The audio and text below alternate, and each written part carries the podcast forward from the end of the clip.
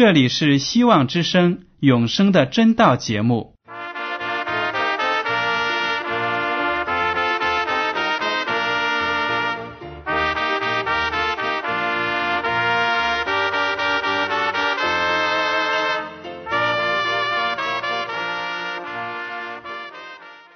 亲爱的听众朋友们，你们好，我是艾德，很高兴今天能和你们在永生的真道这个栏目中见面。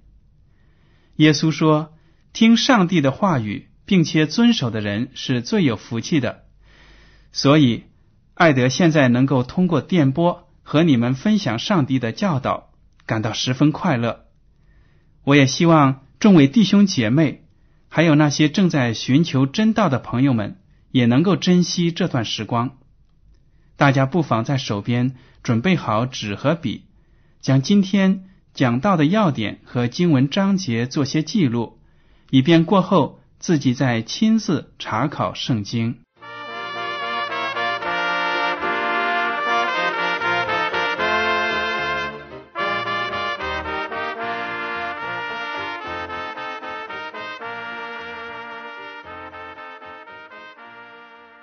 听众朋友们，今天我要和你们分享的题目是“鲜血换来的生命”。首先呢，我要从旧约的立位记取一段经文，让大家来读一下，让大家了解一下在旧约的时代流血的祭祀仪式是怎样进行的。当然，大家要记住这段经文所描写的这个祭祀活动呢。只是所献的赎罪祭中的其中一种，另有其他的方法呢？大家可以自己读一下。这里呢，我们只来看其中的一种。好，旧约的立位记第五章七到十节，他的力量若不够献一只羊羔，就要因所犯的罪，把两只斑鸠或者两只雏鸽。带到耶和华面前为赎言祭，一只做赎罪祭，一只做翻祭。把这些带到祭司那里，祭司就要先把那赎罪祭献上，从鸟的镜像上揪下头来，只是不可把鸟撕断，也把些赎罪祭生的血弹在坛的旁边，剩下的血。要留在坛的脚那里，这是赎罪祭。他要照例献第二支为翻祭。至于他所犯的罪，祭司要为他赎了，他必蒙赦免。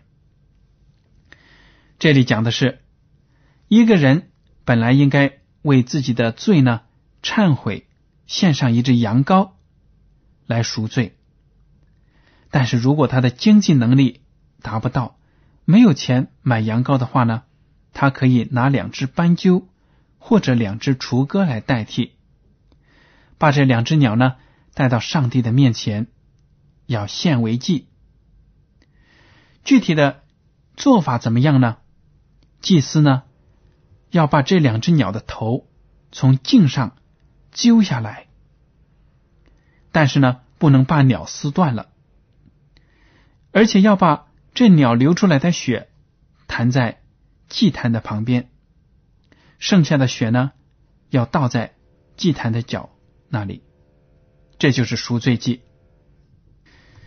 这样子做了呢，就表明这个罪人有悔改的心，他的罪必蒙赦免。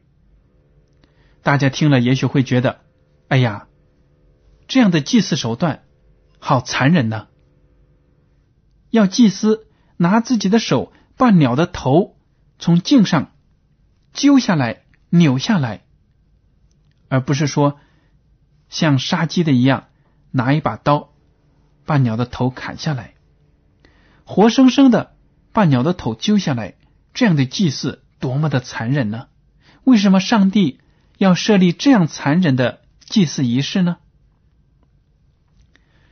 其实呢，上帝。是有怜悯、有爱心的上帝。他之所以要有这样的仪式，是要我们这些犯罪的人认识到，因为我们的罪，无辜的生命要受到伤害，因为我们的罪，无辜的动物呢要流出他们的血。为什么要这样流血献祭来得到上帝的赦免呢？首先呢，我们先来看一下耶和华上帝是怎样评论血液的。立位记第十七章第十一节这样说：“因为活物的生命是在血中，我把这血赐给你们，可以在坛上为你们的生命赎罪。因血里有生命，所以能赎罪。”耶和华上帝说：“因血里有生命，所以能赎罪。”可见呢，活物的血。是非常的神圣的，流出来可以为我们赎罪。为什么这样呢？大家其实想一想，也能够明白其中的道理。鲜血和生命往往是紧密的联系在一起的。过去我们都知道，在有些部落里面，或者在现在的一些社会团体里。也许应该说黑社会啊之类的，我们也许从电影、电视上可以看得到。当两个人或者两个团体要结盟的时候呢，都会举行一个非常郑重的仪式。结盟的双方要当众宰杀一只鸡，然后呢，把鸡血滴在盛有酒的碗中。结盟的双方同饮一碗酒，就算是结下了生死之盟。这个仪式呢，就用到了血，说明这些人也意识到了血它的代表性。血里面有生命，两个人同饮一碗血酒，就表明呢，两个人成了生死之交，要互相帮助，不能出卖对方。根据生理学的知识呢，我们知道一个正常的成年人体内有五升的血液。血的颜色更不用说了，是红色的，大家都知道了。血液在人体内流动，就会把氧气呢从我们的肺部运送到身体的各个器官和组织，然后呢再把二氧化碳还有其他的一些废物啊从这些组织和器官里再运回到肺部，排出体外。血液呢？还把促进人体生长的养分和荷尔蒙分别从消化系统和分泌系统运送到全身。当人体受到外来病菌的侵袭的时候呢，血液中的白血球还会赶到出事的现场，努力的消灭这些病菌。难怪圣经告诉我们说，生命是在血中。一个人如果遇到了交通事故或者其他的意外，造成了大量的失血，如果不能及时的得到补充的话呢，他就可能有生命的危险。一个人缺少了血，贫血，身体就不健康。所以从这个意义上来讲，血里面有生命，没有血呢就没有生命。当我们罪人犯罪的时候，上帝说：“因为你的罪，有人。”要流血，这个人是谁呢？就是耶稣基督，上帝的独生子，为我们这些罪人流出自己的鲜血，献出自己的生命，好让我们能够得救进天国。好了，我们接下来探讨一下，为什么一定要杀生赎罪呢？有这个必要吗？首先，我们来看一下《罗马书》第三章二十三节：“因为世人都犯了罪，亏缺了上帝的荣耀。”这句话说明呢，世界上的人都犯了罪，并不是说只有一个、两个或者百分之五十的人犯了罪，或者说百分之九十九的人犯了罪，不是这样的。圣经上说，世人都犯了罪。亏缺了上帝的荣耀，你和我包括在内，都是罪人。那么，犯了罪的人后果是什么呢？罗马书第六章二十三节说：“因为罪的工价乃是死。”这就是犯罪行恶的报答，死路一条。如果你不承认自己是罪人，那么走着瞧，到最后呢，难逃死路一条。为什么这样呢？圣经讲的很清楚，人人都犯了罪，而且罪的工价乃是死。从古到今，死亡率是百分之百。为什么？就是刚才说的，大家都干犯了上帝的律法。希伯来书第九章二十二节说：“按着律法，凡物差不多都是用血洁净的，若不流血，罪就不得赦免了。”也就是说，按照上帝的律法，所有肮脏的东西都要拿血来洁净。如果不流血，罪就不得赦免。我们这些罪人，如果要成为清白的人、洁净的人。就要用血来洗净，并不是随随便便用什么动物的血，而是用耶稣基督、上帝的独生儿子在十字架上流出来的血，才能够得以洁净。好了，我们来看一下《创世纪》中第四章一到八节所记载的一个故事。有一日。那人和他妻子夏娃同房，夏娃就怀孕，生了该隐。那人指的就是亚当。亚当和夏娃犯罪之后呢，被逐出伊甸园。他们后来生了一个儿子，起名叫该隐。为什么呢？我们接着读，就说耶和华使我得了一个男子。原来该隐的名字呢，就是得到的意思。后来又生了该隐的兄弟亚伯。经上记着说，亚伯是牧羊的，该隐是种地的。有一日，该隐拿地里的出产为供物献给耶和华，亚伯也将他羊群中头生的和羊的脂油献上。耶和华看中了亚伯和他的供物，只是看不中该隐和他的供物，该隐就大大的发怒，变了脸色。耶和华对该隐说：“你为什么发怒呢？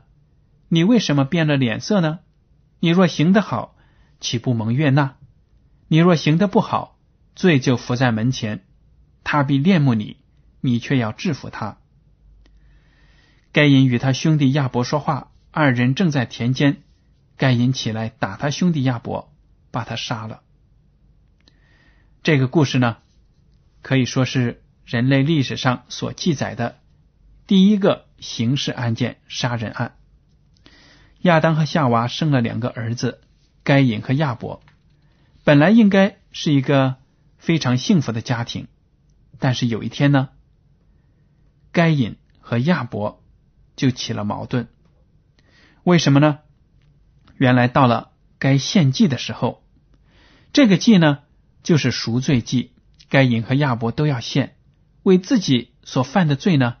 献上祭，我们根据耶和华上帝的旨意和他的律法知道呢，献祭赎罪祭一定要有流血，才能够洁净他们的罪。所以呢，亚伯就从他的羊群中挑出头生的羊，杀了，献给耶和华上帝，上帝就喜悦。但是该隐呢，却拿田里所生产的。出产的那些谷物啊、蔬水果啊、蔬菜的，献给耶和华上帝，上帝就不喜悦。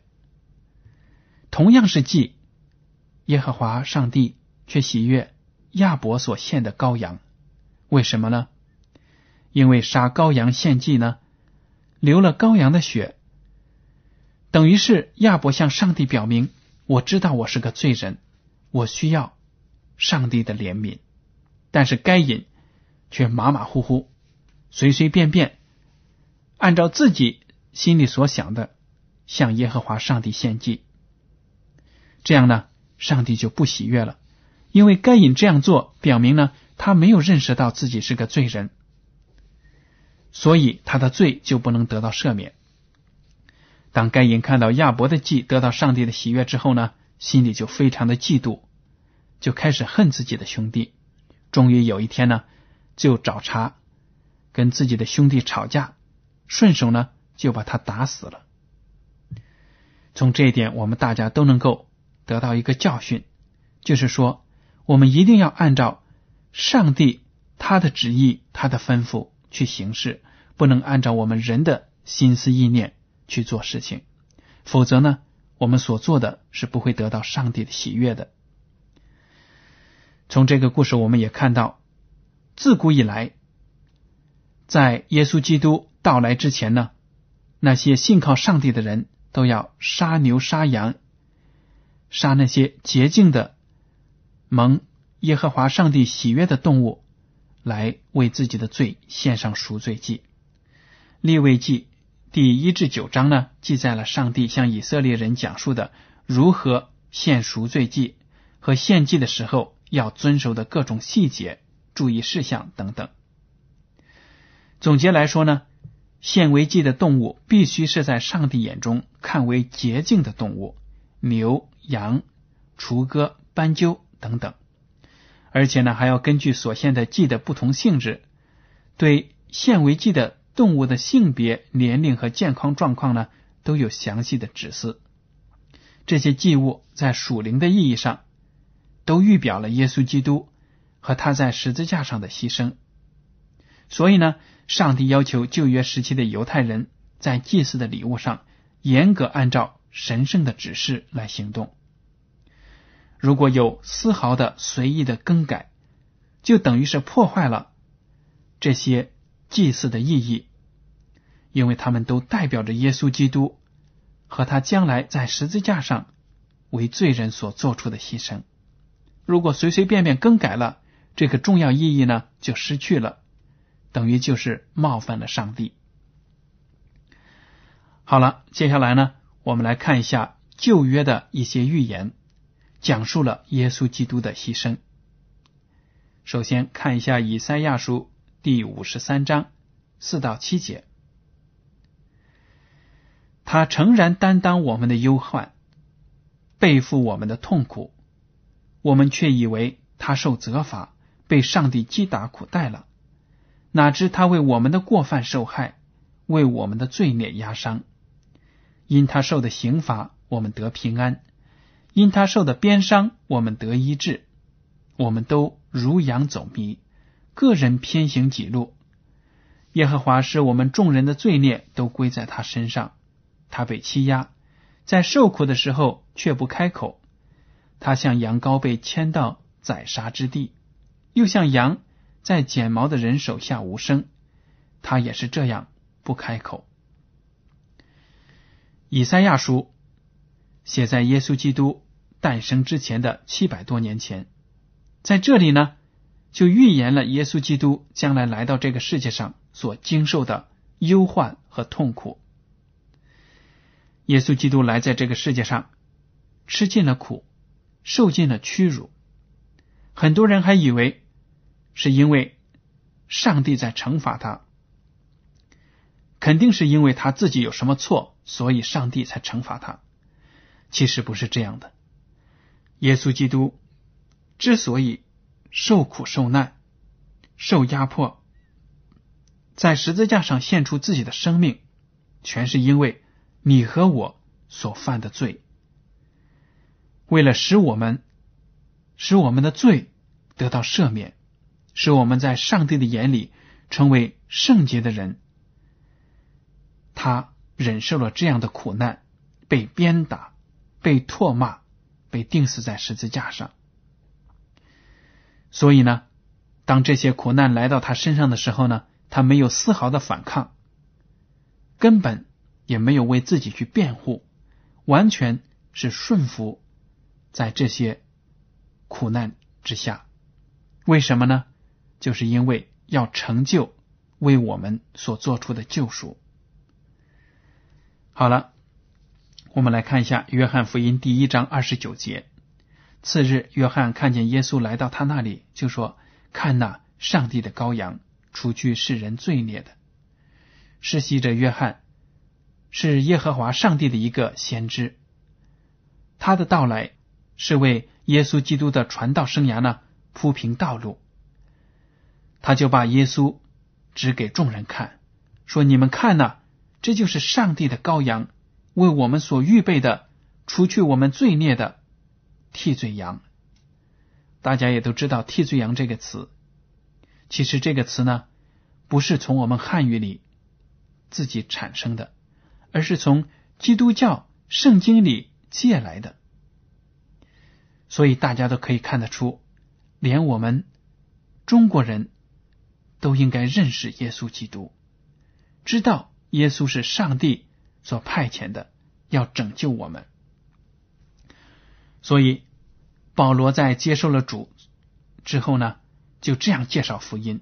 格林多前书第十五章第三节说：“我当日所领受又传给你们的，第一就是基督照圣经所说，为我们的罪死了。”罗马书第三章二十五到二十六节，上帝设立耶稣做挽回祭。是凭着耶稣的血，借着人的信，要显明上帝的义，因为他用忍耐的心宽容人先时所犯的罪，好在今时显明他的义，使人知道他自己为义，也称信耶稣的人为义。听众朋友们，这就是福音。如果您在此之前不知道耶稣基督为什么来到这个世界上，也不知道基督徒经常说的。福音，福音指的是什么？那么您就听好了。福音呢，就是这样子：耶稣基督照着圣经所预言的，来到这个世界上，为我们的罪死去了。